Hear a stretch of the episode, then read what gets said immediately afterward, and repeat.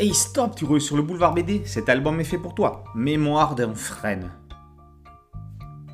Alors qu'ils s'apprêtaient à rentrer chez eux après avoir glané du bois dans la forêt, ces deux frères ne se doutaient pas quel serait leur tombeau. Ils sont convoqués par la police et ne s'inquiètent pas plus que ça. Et pourtant, nous sommes en Corée du Sud en 1950. Les autorités sont en train d'organiser la plus grande épuration depuis la déportation des Juifs pendant la Seconde Guerre mondiale. Le témoin de ce drame va être un jeune frêne qui pousse en bas de la vallée.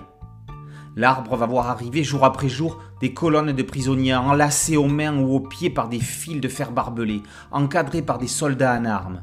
Jour après jour, par groupes de centaines, ils seront exécutés, comme du vulgaire bétail à l'abattoir. Le frêne assiste au massacre, commentant impuissant et de manière objective l'arrivée des condamnés, les supplications, les fusillades, les décompositions des corps, et la découverte du charnier. Park Kun-woong adapte une nouvelle inédite en français de l'écrivain coréen Choi Yong-tak. Dans un noir et blanc implacable, l'auteur montre le sang sans aucune tache de rouge. Rarement l'horreur a été montrée de façon aussi poignante. On souffre, on pleure, on prie avec des victimes innocentes d'un scandale international. Longtemps, la Corée du Sud a dissimulé les plaies qu'elle a causées. Le massacre de la Ligue Bodo, raconté dans ce livre, est la liquidation de dizaines de milliers de civils, sympathisants ou opposants politiques, pour éviter la propagation du communisme. Il faudra attendre 40 ans et les années 90 avec la découverte de charniers pour que les exécutants des tueries de masse témoignent et que la Corée du Sud assume ses crimes internes.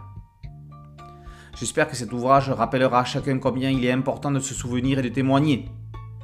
Par ces mots, Park Kun-woong montre ses intentions et fait œuvre d'utilité publique. Que le sujet ô combien historique et dramatique n'occulte pas les qualités graphiques de l'album et l'originalité de l'angle choisi par l'intermédiaire de l'arbre. Lorsque l'officier ordonne l'exécution, la montagne, noire sur une case, s'illumine des éclats des tirs de fusil. Lorsque les pauvres gens sont tués, les hurlements et les coups de feu entonnent une gigantesque symphonie. Les victimes agonisantes sont représentées sur une portée musicale. Et que dire des insectes et des oiseaux qui s'acharnent sur les corps disloqués C'était une belle nuit, dit le frêne. Quand on regarde le sublime ciel étoilé, le point de vue est tout autre.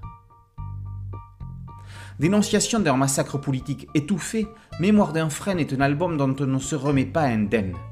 Dur, violent, réaliste, émouvant, le livre trouvera sa meilleure place dans les bibliothèques aux côtés de l'indispensable Maus d'Art Spiegelman.